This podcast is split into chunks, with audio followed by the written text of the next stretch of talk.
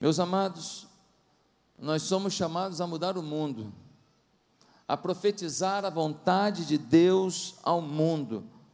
Nós somos chamados a servir a Deus servindo as pessoas. Somos a voz de Deus no mundo. Nós somos o modelo de fé para o mundo. E se não somos, deveríamos ser.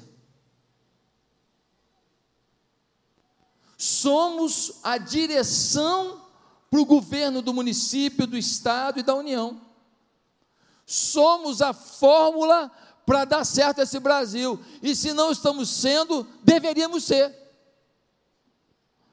Sua vida não se resume nos seus desejos, mas no que Deus planejou para você.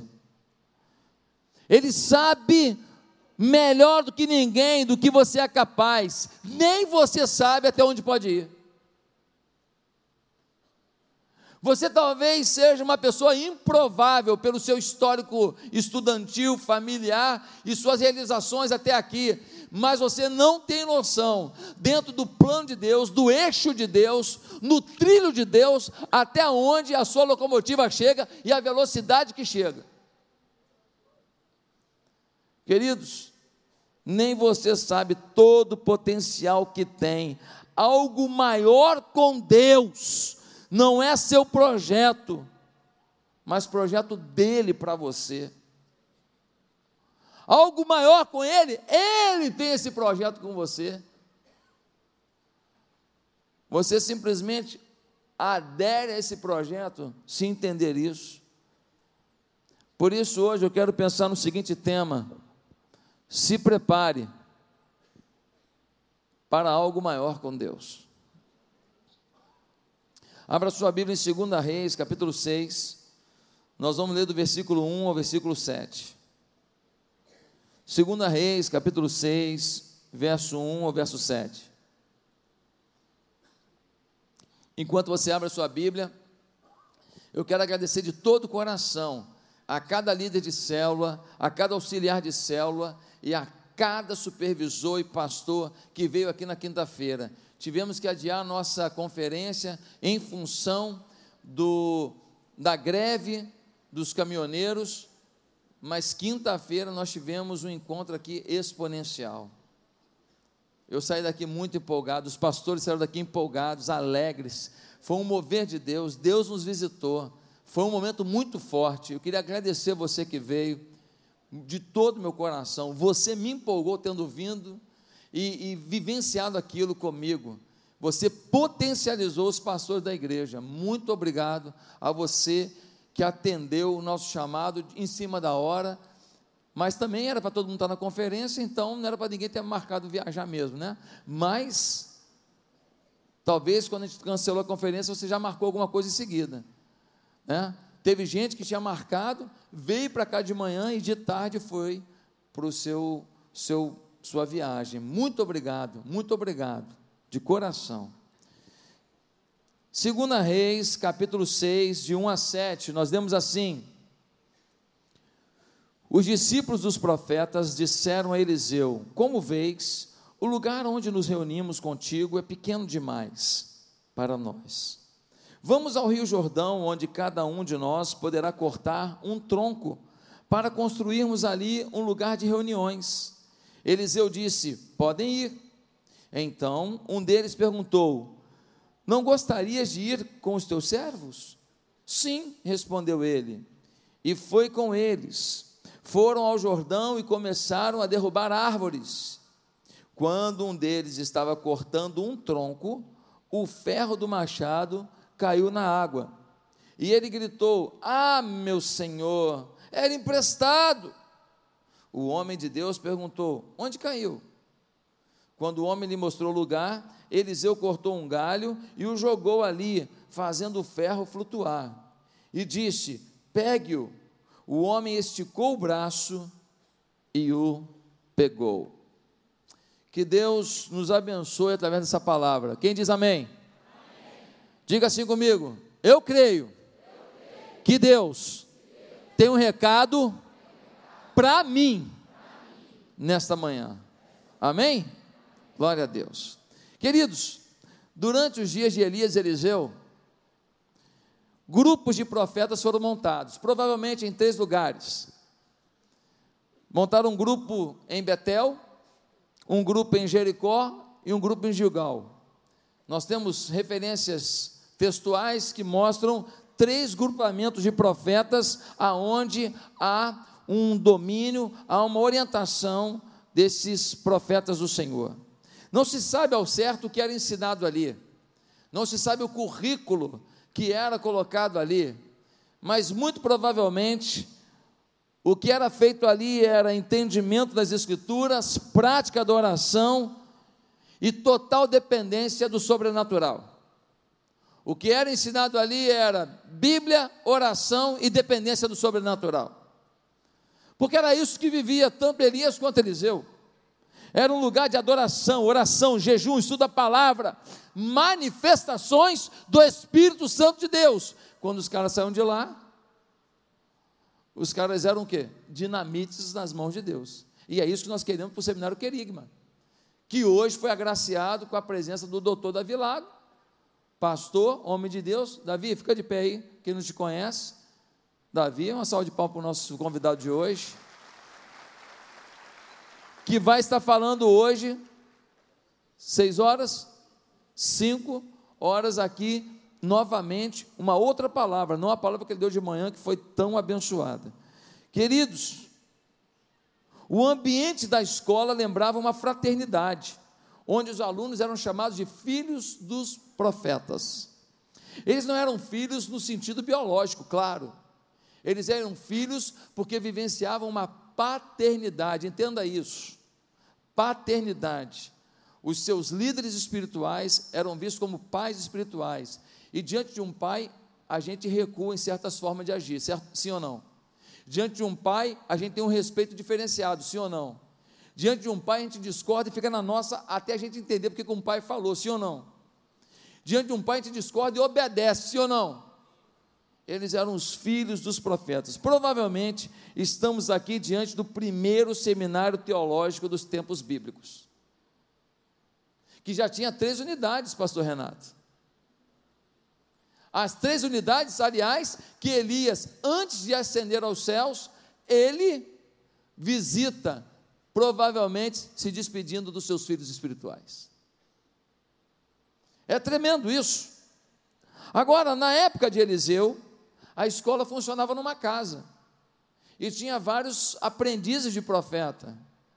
Só que a casa ficou pequena, muita gente vocacionada muita gente querendo ser profeta, muita gente querendo ser testemunho de Deus, muita gente querendo viver algo maior com Deus, muita gente entendendo que, independente da engenharia, independente de ser pedreiro, independente de ser manicure, independente de ser professor universitário, o que fizesse da vida, que eles poderiam viver algo a mais com Deus e ser voz profética de Deus. Pessoas que se preparavam para o ofício profético. E aí, alguém fala: está pequeno aqui, não tem estrutura.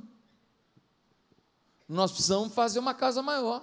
Nós precisamos fazer um lugar de ensino melhor, um lugar que possa se adequar à realidade do crescimento profético e da vocação profética no meio do povo. E aí ele fala com Eliseu: Eliseu, nós precisamos, não, ali perto do Jordão, tem um monte de árvore lá. Nós vamos lá, cada um corta uma árvore. A gente traz e vamos fazer um lugar maior. O que, que Eliseu falou? É isso mesmo. Podem ir. Um deles diz: Você não quer ir com a gente? Eliseu diz: Tudo bem, vamos juntos. Eles chegam até as margens do Jordão, aquelas árvores frondosas, e eles começam a cortar, cada um cortando uma árvore. Só que um dos profetas, quando vai cortar uma árvore, o ferro do machado se solta e cai dentro da água. Ele fica desesperado. Senhor, o machado é emprestado. Meu irmão, por que tanto desespero? Aprendiz de profeta é seminarista. Tem dinheiro não. Duro que nem um coco. O ferro não era coisa barata. Não era fácil a extração do ferro. Ele ia ter que talvez trabalhar como escravo, ou seja, trabalhar gratuitamente até pagar a conta daquele machado. Então ele fala: é emprestado, dancei. E aí, Eliseu pergunta: onde caiu? Ele fala: ali. Eliseu joga um galho na direção, o galho boia e de repente o ferro do machado também boia. E aquele aprendiz de profeta pega o ferro do machado e volta para a sua missão e derruba a sua árvore. Queridos, há muito aqui para nós aprendermos. Se quisermos preparar a nossa vida para algo maior com Deus. O machado representa o poder para fazer o trabalho, o poder de corte, a capacidade de derrubar as árvores do caminho, a capacidade de construir o que é necessário. O que nós aprendemos é que o Espírito Santo, o poder de Deus e a visão de Deus é o que nós precisamos para seguir nossa caminhada como empresários, como médicos, como é, pastores, como discípulos, como chefes de família, em tudo que nos envolve, precisamos preparar a nossa vida para algo maior com Deus. Você quer viver algo maior com Deus? Você quer mesmo? Sabe que tem gente que fala assim, eu quero, mas não parece que quer? Sabe que tem gente que fala assim, eu quero. Um dia uma pessoa falou comigo assim, pastor, quero muito casar com a fulana, ora por mim. Eu falei, cara, nem emprego você procura, você quer mesmo? Quer casar com ela sem emprego? Você quer mesmo? Pastor, eu quero que o senhor me perdoe. Ah, você quer que eu te perdoe, irmão? É mesmo? Não parece. Como assim, pastor? Meu irmão, você chutou o pau da barraca, sumiu, a gente procura, você não vem, a gente fica implorando o seu amor, e você ignorando, e você que pisou na bola. Será que você entende quem eu sou para você, quem essa igreja é para você? Você entende que corpo é esse? Você está aliançado com isso aqui? Ei! Você quer mesmo? Pastor, eu quero. Agora, agora eu entendi o que você quer. Agora o seu olhar mudou. Agora sua fala mudou. Ei, tem muita coisa que você fala, quer ser cheio do Espírito Santo. A sua atitude não prova. Quer ser usado por Deus, a sua forma de viver não mostra. Quer ser um chefe de família vencedor, a sua forma de agir não prova.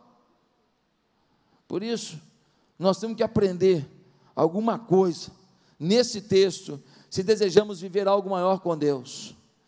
Você quer viver algo maior com Deus? Primeiro, tenha uma mentalidade empreendedora.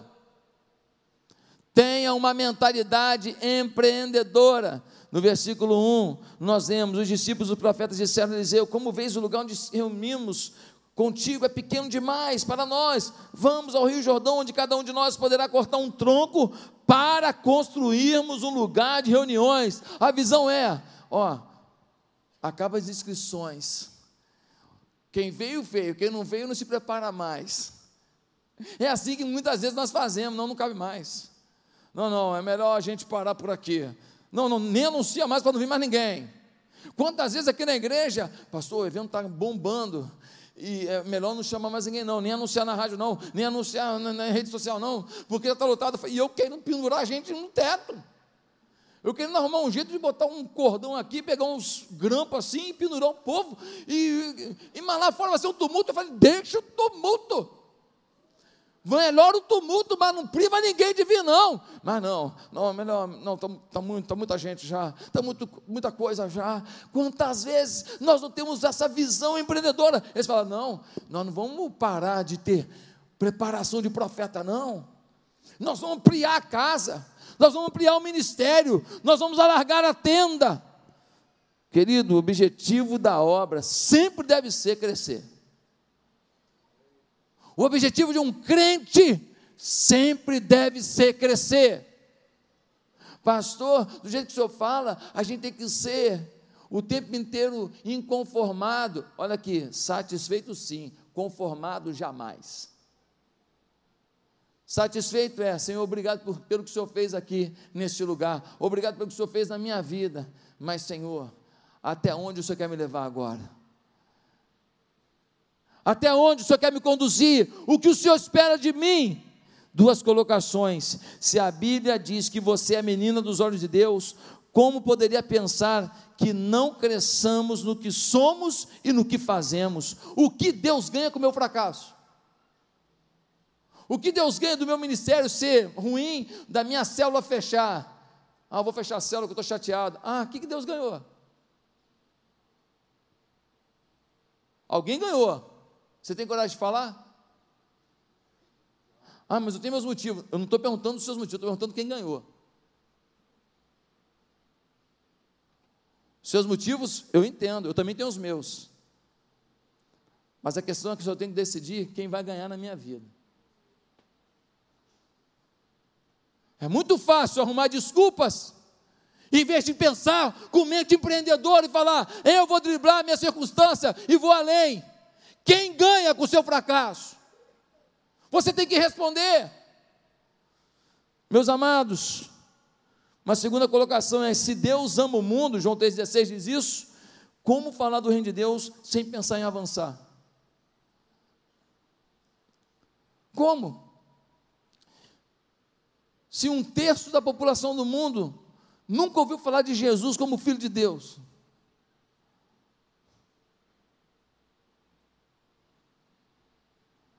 Vai na China e pergunta no interior da China quem é Jesus. Só na China é bilhão de olhinho puxado. Vai lá perguntar. Irmãos, que brincadeira é essa de conformismo? Não, eu, eu, gosto mesmo, é de uma igreja que fique pequena. Você é contra Deus. Você é contra Deus. Porque Deus quer salvar o mundo. Se Jesus estivesse aqui hoje, sabe o que ele falava? Falava, ó, ninguém vai almoçar hoje não. Nós vamos sair daqui um por um vai bater num apartamento, enquanto você não converter essa vida, você não vai almoçar. É que eu sou leve. É que eu não sou tão empolgado quanto Jesus. Se ele está aqui, você hoje voltava aqui para ouvir o Davi Lago e voltava no culto, mas voltava só para ter um visitante. Aí ia ficar tão lotado que os quatro mil lugares não ia dar, sabe o que você ia fazer? Você ia ficar do lado de fora intercedendo com a mão nessa tenda, a tenda ia ficar brilhando, reluzente da glória de Deus. Seria isso.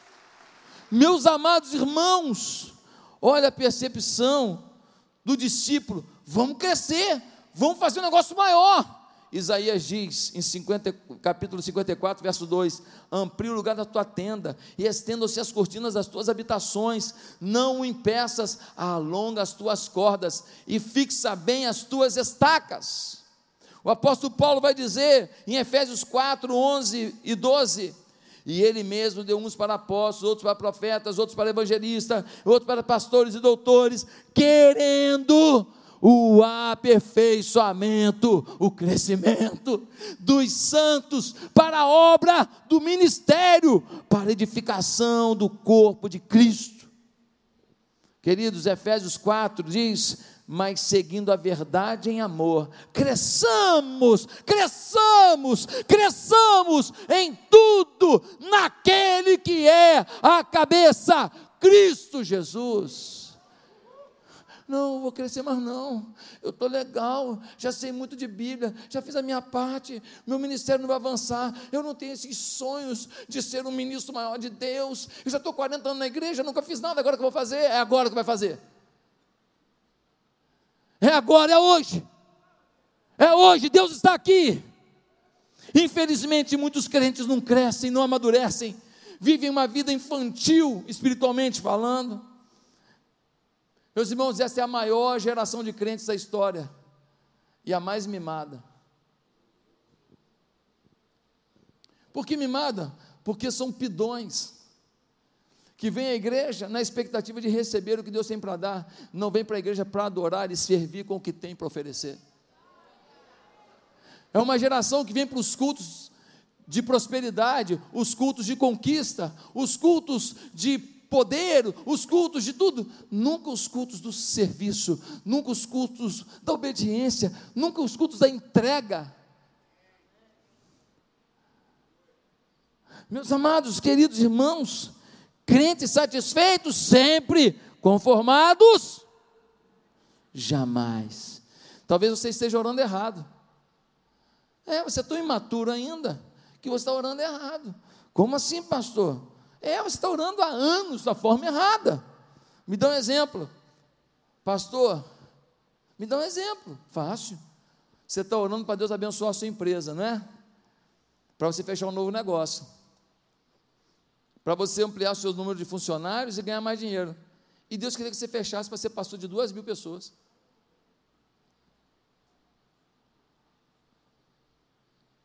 Você está orando errado.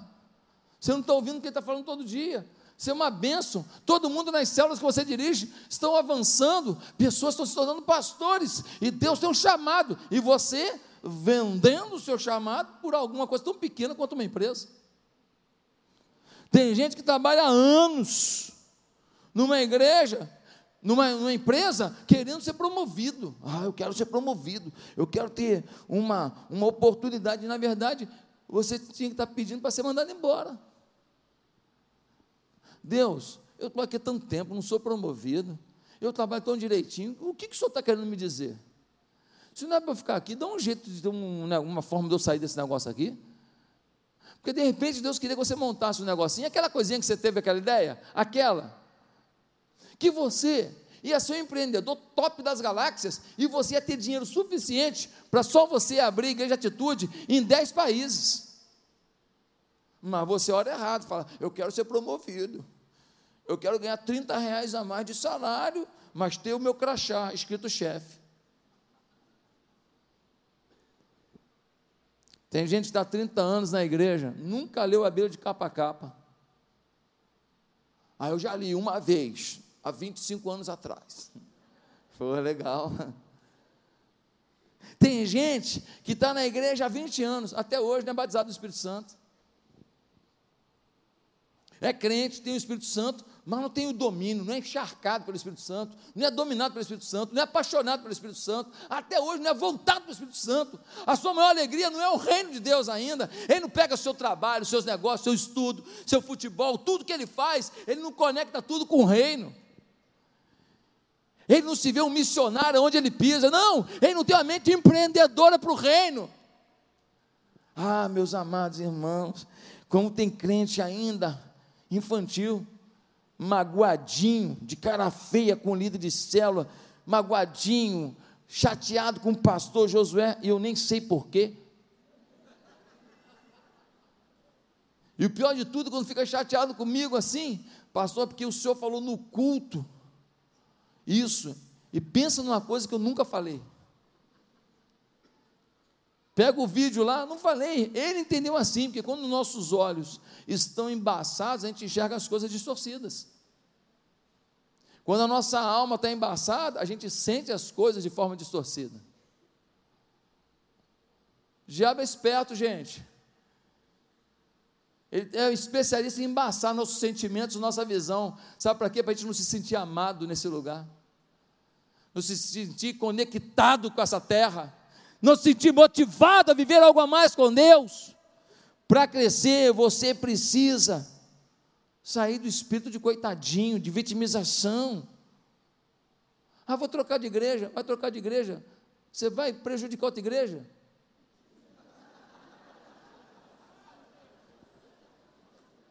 É aqui, na nossa família, que nós vamos resolver esse negócio? Vai para outra igreja, magoado, chateado, o que, que resolveu? Chega, chama o pastor, pega um dos pastores de rede, esculacha mesmo, fala tudo. Me poupa, por favor. Chama, abre o coração, fala, ó, pastor, eu estou chateado por causa disso, disso, disso, disso, disso. disso. Então fala, abre o coração, com educação, né? Com educação. Com educação, pô. Fala no coração. Procura o, o seu líder de céu, fala, estou triste, ninguém me ligou, porque eu estava, eu, eu joguei no bicho, eu queria ganhar, ninguém orou por mim. É, porque tem uns pedidos esquisitos às vezes. Às vezes o cara pede para abençoar o, o, namoro dele com a amante. Tem umas coisas doidas também, fica magoado ainda, ninguém me deu apoio. Pô. Meus amados, pelo amor de Deus, é hora de crescer, é hora de mudar de fase nesse PlayStation da vida cristã. Meu irmão, mas para crescer você tem que decidir crescer. Eu quero ser campeão olímpico, já sabe, vai ter que ter renúncia, vai ter que sentir dor, porque campeão olímpico todos sentem dores, todos treinam com dores vai ter que evitar festas, vai ter que ver a coisa mais suculenta e não comer. Pensa num povo que faz renúncia a alguém que deseja ser um campeão olímpico. O que você faz para o seu crescimento pessoal? O que você faz pelo seu crescimento como ministro de Deus? O que você faz para ser um agente de Deus na terra? O que você investe para fazer algo maior com Deus aonde você vive? o que você está antenado para poder ser um instrumento poderoso de Deus aonde Ele te semeou. Querido, alguns querem ser pastores, mas são supervisores que não visitam, não apoiam, não fazem discipulado, não fortalecem os fracos. Como é que você vai avançar para ser pastor se você não passou na primeira fase? Ah, mas aquele vídeo é muito complicado, mas você acha que no ministério você vai ter o quê? Os bons pouco te procurarão, mas os complicados sempre te acharão. Faz parte da vida. Quem precisa de mais ajuda, procura mais ajuda, é normal. Qual o problema nisso? Qual é o pecado nisso? Quando a gente é pastor, a gente tem um coração feliz de ter alguém que confiou na ajuda. É isso mesmo. É assim que funciona. Não há tristeza nisso, não. Meus irmãos, todo ministro tem que ter vontade de trabalhar. Vamos lá para a beirada do Jordão e vamos lá cortar as árvores todas. Olha, trabalhem. No machado, trabalhem e vamos depois cortar madeira e vamos edificar. Trabalhem, trabalho, visão empreendedora. Seja um empreendedor nos seus negócios, na sua família, na comunhão com sua mulher, com seus filhos. Seja um empreendedor no reino de Deus. Mente para frente, crescimento. Senão você não vai ver algo maior com Deus, não. Segundo lugar, você quer mesmo viver alguma coisa maior com Deus? Então, em segundo lugar, não caminhe sem parceiros que têm o mesmo propósito. Tem muita gente que quer ver algo maior com Deus, sozinho. Ele não se conecta com sua liderança, ele não se conecta com seus irmãos, ele falta à igreja por qualquer coisa. Eu acho, eu acho que o tempo vai virar. Pronto, já não vem na igreja. Eu acho. Ele acorda de manhã, fala: Hum, eu acho que vou ficar resfriado amanhã. Já não vem hoje na igreja. Ah, eu fui numa célula, não foi tão legal, então nem vou dar uma chance de ir numa outra. Eu simplesmente vou evitar isso, querido. Olha o que diz o versículo 2: cada um de nós poderá cortar um tronco para construirmos ali um lugar de reuniões. Cada um de nós poderá cortar um tronco. Qual é a vantagem disso? A vantagem é, o seguinte, irmão: você está com machado, discípulo de sacerdote, é especialista no uso do machado? Sim ou não? Não. Você tentou usar um machado? Quem já tentou? Levanta a mão. Para quem não está acostumado, é fácil? Tem árvore que é dura, quando você bate assim, ó, irmão, te dá uma tremedeira no braço inteiro. Parece que você bateu num ferro. Pum! Se você usar de forma errada, As lascas podem vir na sua cara. Pode vir no seu olho. Você tem que preservar a ferramenta, cortar da maneira certa. E olha, conforme a árvore, é muita pancada que você tem que dar. E olha, ainda tem que pensar para que lado que a árvore vai cair, hein? Porque conforme o peso dela, a inclinação dela, conforme o lugar que você bate, você cria um problema. Eles estão ali, agora nessa tarefa difícil. Eu estou aqui, pá, pá, pá, estou cansado, está dando distensão. Puxa, que dificuldade. Mas eu olho para o lado e vejo que o meu companheiro não parou. Eu olho para o lado e vejo que o outro profeta está dizendo assim: Vamos lá, é a casa do Senhor que a gente está erguendo, é a obra de Deus que está avançando. Aí eu é mesmo, pá, pá, pá. Por quê? Porque eles não estavam sozinhos. Agora já imaginou você construir essa casa toda sozinho, cortar as madeiras todas, ter que montar a estrutura toda, fazer o telhado, tudo sozinho? Não, que bom saber que quando eu segurar uma, uma viga, o outro bota uma outra viga e a gente vai se ajudando e juntos nós vamos edificar. Ai, como é importante isso. Como é importante não estar sozinho, queridos. Eles se esforçaram juntos. Muita gente diz que prefere uma, uma igreja pequena, porque não gosta de muita gente. Sabe por quê? Porque você encontra menos pessoas para tentar entrar na sua vida. Não é que você quer mais intimidade, às vezes é o contrário. Numa igreja, às vezes, que tem mais gente, é tanta oportunidade de encontrar alguém que te conhece de algum lugar, de querer marcar com você, falar, ah, para você é aqui, e te chamar para alguma coisa, que você às vezes fica até sem graça de não ir. E às vezes num lugar onde você está ali um tempão, todo mundo está acostumado já cada um na sua vida, você fica distante de todos. Ei, participar de algo vencedor te dará força também para ser um vencedor. A unção de Deus está sobre o corpo, a igreja. Logo a unção de Deus está sobre o órgão, é você. Se você vence no que faz para Deus, terá fé para lutar por algo tremendo em qualquer área da sua vida. Se quando Deus está usando você no seu ministério, em algo que você faz para Ele, as coisas estão avançando e você está com um problema na sua família, você diz assim: o Deus que me usa para isso que eu não sou capaz de fazer, não pode curar minha família? Pode.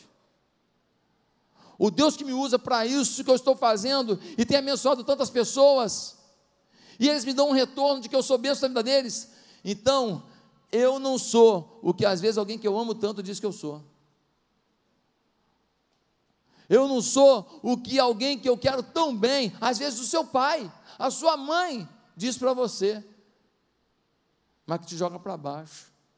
Queridos irmãos, uma das coisas mais chamativas para mim é a questão dos cavalos. Um cavalo, ele puxa lá uma tonelada e pouco. Dois cavalos vai puxar no máximo três, quatro toneladas. Não. Um cavalo puxa uma tonelada e pouco, mas se você bota dois cavalos, eles puxam mais de 20 toneladas. Que potencial multiplicador é esse? De 18 vezes mais, 20 vezes mais. Como é que pode isso? Um olha para o outro e eles dizem: estamos juntos, né? Puxar não é mole, não. Vamos, vamos arrasar. Vamos arrasar, vamos puxar esse negócio mesmo. Vamos fazer, vamos acontecer. E um vai com o outro. Ei, querido, quando a gente está junto aqui, a gente vai muito mais longe. Motivados um ao lado do outro, a nossa força se agiganta. Convivendo com vencedores, a gente se, se torna alguém com a expectativa de vitória. Andando com quem sonha coisas com Deus, a gente passa a sonhar. Ontem eu encontrei com um jogador de futebol e falei para ele: com quem você anda no clube? Como assim, pastor? Se você está andando com quem reclama do presidente do clube, reclama do técnico, reclama que não está tendo oportunidade, reclama que o departamento médico não é bom, sai de perto dele. Porque quem anda com derrotados será um derrotado. Meu filho, pelo amor de Deus, anda com um cara que está bombando, anda com um cara que é titular e você não é ainda. E tenta ver por que, que a cabeça dele está acreditando nele. Tenta pensar como que esse cara está pensando. Por favor, não ande com aqueles que te entristecem, que te enfraquecem. Assim é no reino. Aqui na igreja a gente faz de tudo, cursos, palestras, vida vitoriosa, tudo para você sonhar em avançar junto com a gente, um ao lado do outro. Mas às vezes a pessoa não vê a nada. Enquanto família não vem, retiro não vem, vida vitoriosa não vem. Aí tem um negócio, ah, porque é, é, é pago, a gente faz um de graça também não vem. Aí a gente faz quarta-feira, ah, dia de semana, faz no sábado, também não vem. Aí depois diz: ninguém me apoiou. Não, você decidiu andar sozinho, não ande sozinho. Somos uma família. Você quer, você quer viver algo maior com Deus? Por favor, por favor, não caminhe sem parceiros com o mesmo propósito. Terceiro lugar, você quer viver algo maior com Deus? Não se abata com as dificuldades. Elas não são o fim dessa história. Um homem estava cortando a sua árvore. Todo mundo cortando a deles e indo bem. Finalmente, no versículo 5, a gente lê assim: Quando um deles estava cortando um tronco, o ferro do machado caiu na água. Ei, o profeta deixou cair na água o machado. Fazer a vontade de Deus não significa uma vida de facilidade, não. Pastor, sou dizimista fiel, não falta culto, estou cheio de problema no trabalho. Mas quem disse que não vai ter?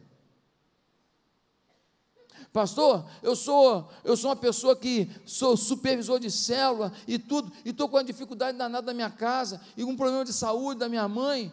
Quem disse que não vai ter problema? Agora a questão é como que você vê o problema. Ele é o fim dessa história? Ele determina agora o rumo da sua vida? Ele determina agora quem você é? Perder o machado significa perder o que de mais importante temos para realizar o plano de Deus. Não tem como cortar uma árvore daquela sem machado. Ninguém vai cortar no dente. Ninguém vai cortar com canivete tem que ser do machado. É uma árvore, é um tronco grande, não tem jeito. Perdeu o machado, não tem como cortar a árvore. Vou te dizer uma grande verdade: o machado de qualquer um aqui pode se perder. Aqui não tem nenhum super-homem que tem machado suficiente para todas as lutas da vida. Pastor Josué, o diabo já tentou tirar teu machado? Está tentando.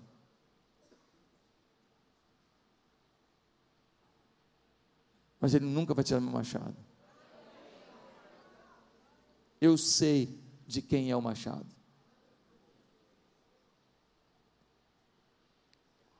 Você está na sua luta, meu irmão. Você está na sua, sua dificuldade. Vai fazer disso o fim da sua história? Vai fazer disso o ponto final do seu ministério?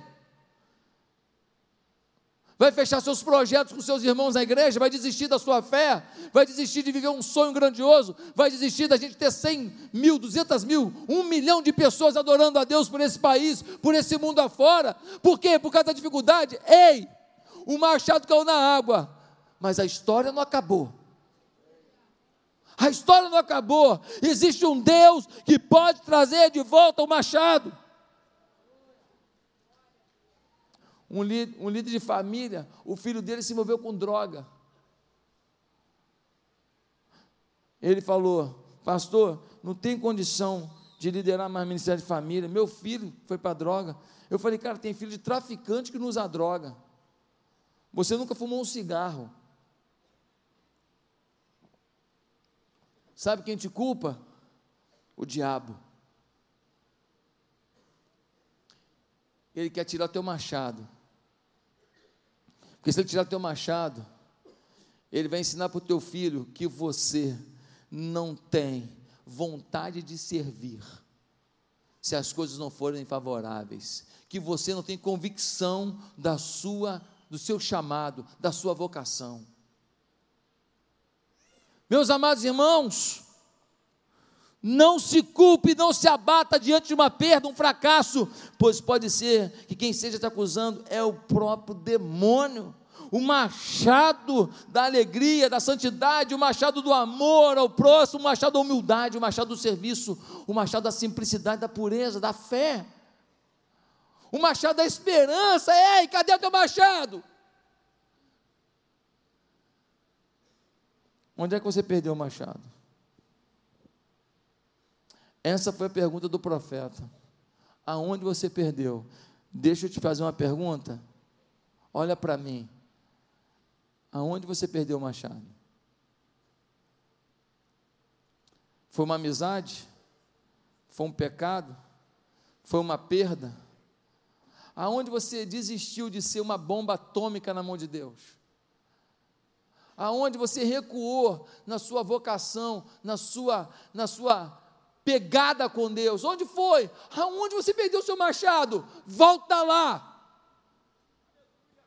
volta lá no seu coração agora e libera perdão. Aceita o perdão. Aceita uma perda.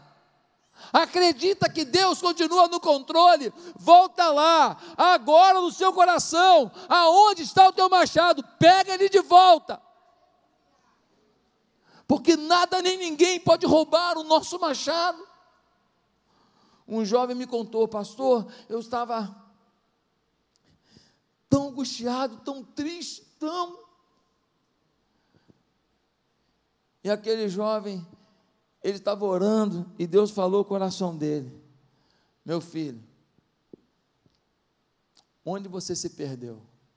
E eu estou aplicando agora: onde você perdeu o machado? Volta lá, eu recomeço dali com você. Você não pode se entregar. Estamos vivendo uma época de muito barulho e de pouco resultado. Sabe por quê? Porque tem um monte de gente cantando, pregando, aconselhando, sem ferro do machado. É pedaço de pau. Pá, pá, faz barulho, mas não corta. Ah, mas a igreja está cheia, está cheia de gente vazia. Ah, mas eles são convidados demais. São convidados demais porque a rede social fala mais do que a integridade. Ah, mas eles são apreciados. São apreciados porque nós escolhemos nossos ídolos pelas curtidas, pelos likes, e não pelos resultados de vida, e não pela forma que conduzem sua vida.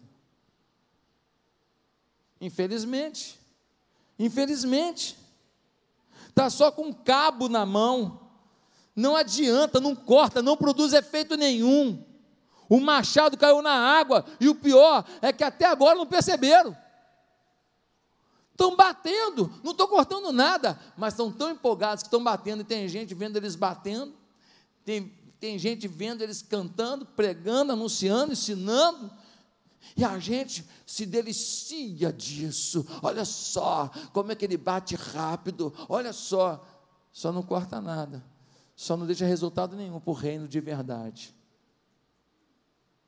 Em quarto lugar, você quer viver mesmo alguma coisa maior com Deus?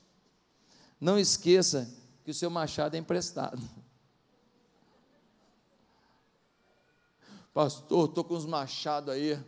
Pensa num cara com dom espiritual, pastor. Pastor, pensa num cara inteligente, empreendedor. Pastor, pensa num cara que sabe ganhar dinheiro. Pastor, pensa numa pessoa inteligente nos concursos públicos. Pastor, pensa numa pessoa capaz para gerir as coisas. Ei, que legal que você está fazendo isso tudo. Só não esquece de uma coisa: teu machado é emprestado. Olha o que vai dizer, meus irmãos esse verso 5. O ferro do machado caiu na água e ele gritou: Ah, meu senhor, era emprestado.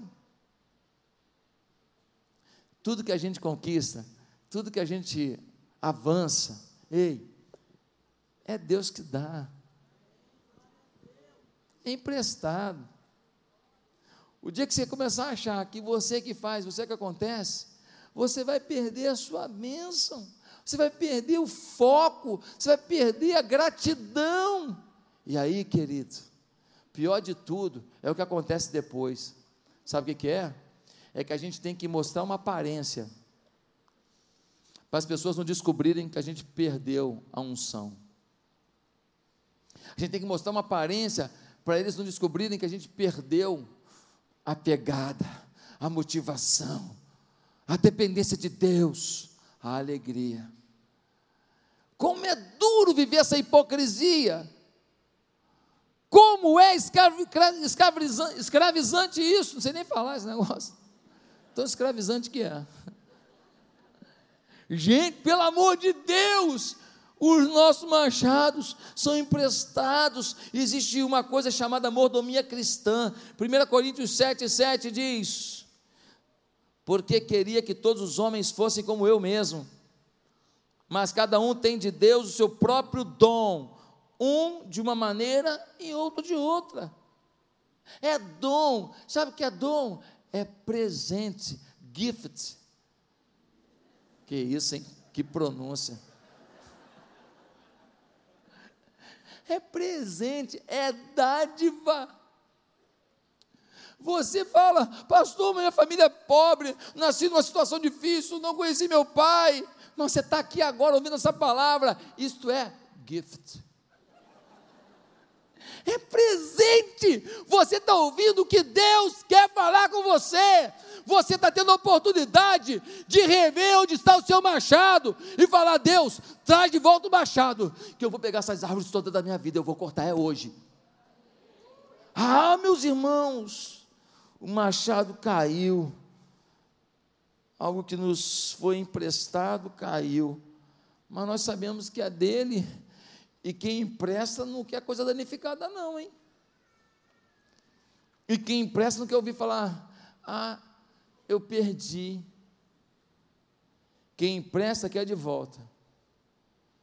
É por isso que na palavra dos talentos, para quem deu um talento e ele escondeu, ele ouviu o quê? Você foi um servo mau, negligente.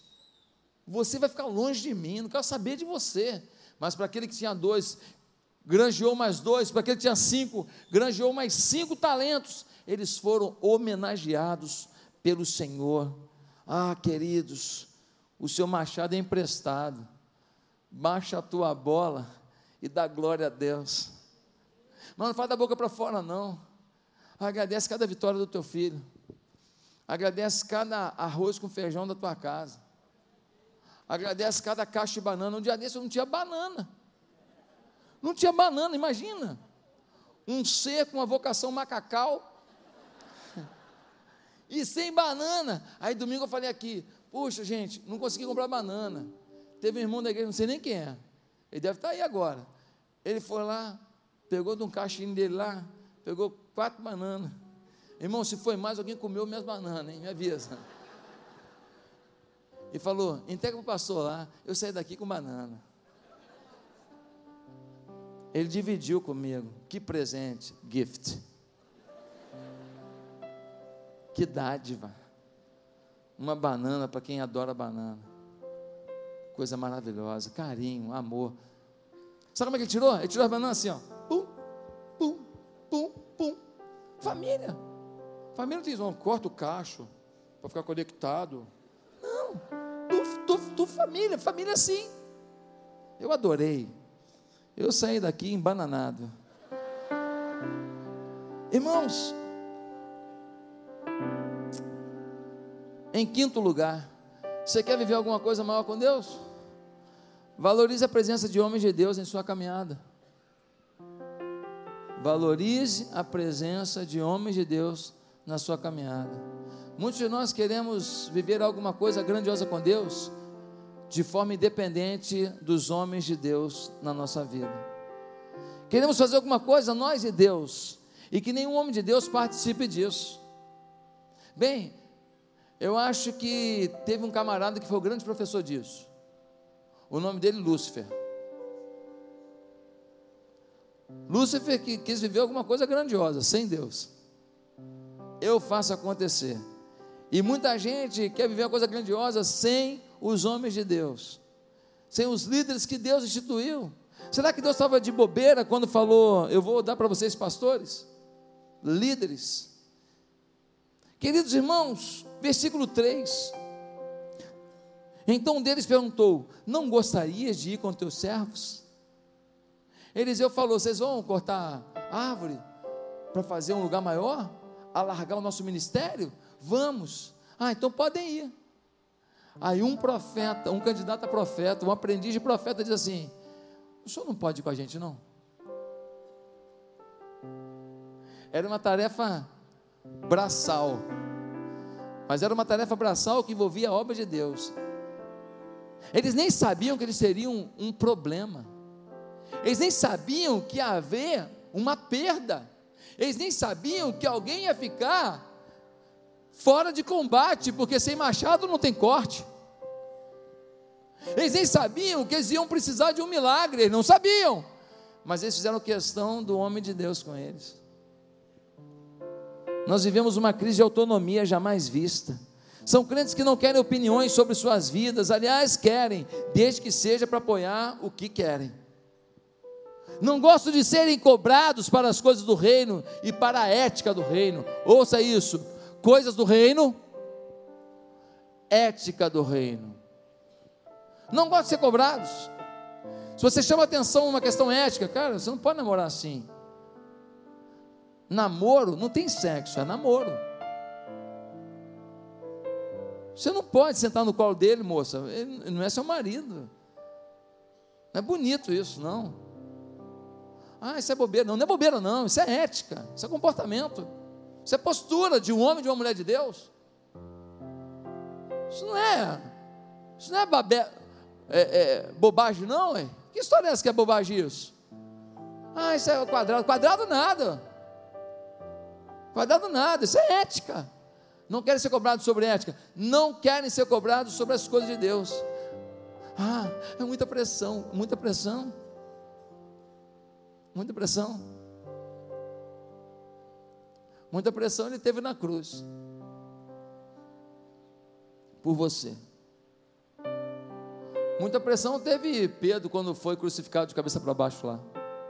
Imagina o sangue, a pressão na cabeça. Muita pressão teve o Paulo lá, morto. Muita pressão teve o Tiago, perdeu o pescoço lá. Muita pressão, João, jogado lá num, num tonel de azeite fervendo lá. Muita pressão, Policarpo, incendiado. Muita pressão, Noêmia, missionária da Junta de Missões Mundiais, estive na casa dela. No ano que eu estive na casa dela, o marido dela tinha pego malária três vezes só aquele ano. Aí você senta no Bob's, sai de lá, vai para o McDonald's. Aí depois fala: Deus, me manda o teu melhor. Deus me usa para a tua glória. Deus, eu quero me derramar. Irmão, Hoje é o dia da gente mudar, da gente acordar, da gente viver isso. Eu acredito em você. Eu acredito que você quer, só que às vezes a forma que a gente está fazendo não é a maneira adequada, e hoje estou te chamando para isso. Vamos fazer da maneira certa. Vamos buscar um avivamento aqui hoje, um derramado do Espírito aqui hoje. Uma pessoa se afastou da igreja, motivo, disse que a igreja trabalha muito, exige muito. A pessoa saiu, não marcou nenhuma conversa com o pastor antes de decidir isso. Sabe onde que essa pessoa está hoje?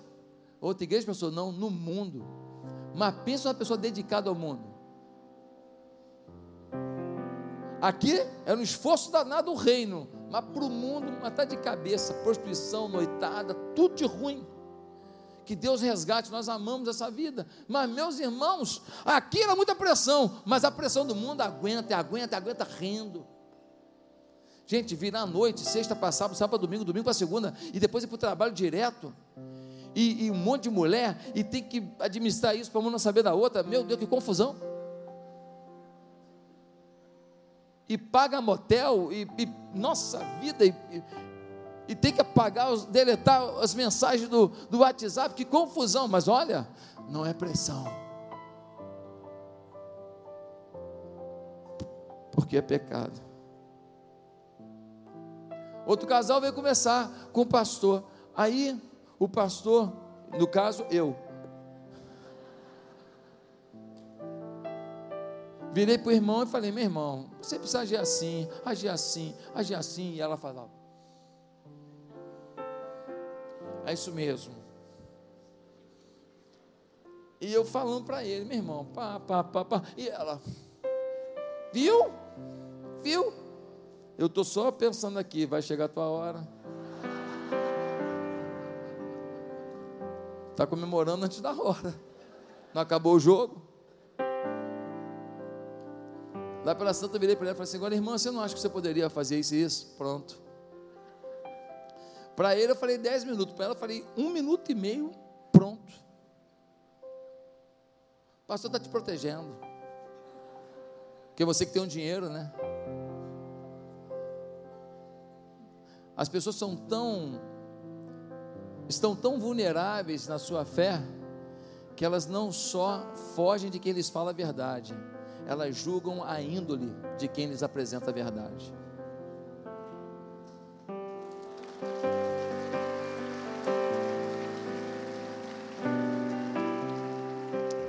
Último lugar, você quer viver alguma coisa maior com Deus? Acredite num Deus de ações inexplicáveis, se for para te favorecer. Acredite num Deus de ações inexplicáveis, se for para te favorecer. Pensa comigo. Vamos ler um versículo aqui? Esse versículo não tem nada a ver. Loucura. Quer ver? Vamos ver. O homem de Deus perguntou: Onde caiu? Versículo 6. Quando o homem lhe mostrou o lugar, Eliseu cortou um galho e o jogou ali, fazendo o ferro flutuar. E disse: Pegue-o. E o homem esticou o braço e o pegou. Irmão, pensa comigo. Para que que Eliseu perguntou onde que estava? Que a ordem de Deus, Deus sabe onde está. Depois joga um galho. Por acaso o galho é imã? Galho é imã? Ele joga um galho, o galho boia. Daqui a pouco o ferro boia também. Pastor, qual a sua conclusão? A minha conclusão é simples. Eu vou deixar a teologia mais profunda para os teólogos de plantão. A minha teologia é que Eliseu falou assim: dá uma olhada, jogou o galho, o galho boiou, isto é o natural. E Eliseu falou para eles: agora fica olhando, flutua o ferro. Ele diz: faça o natural, porque de forma inexplicável Deus faz o sobrenatural. Aleluia! Glória a Deus! Eu faço do jeito que eu quero. Você faz alguma coisa natural, eu faço sobrenatural. Eu sou Deus, eu sou Deus de formas inexplicáveis, ações inexplicáveis.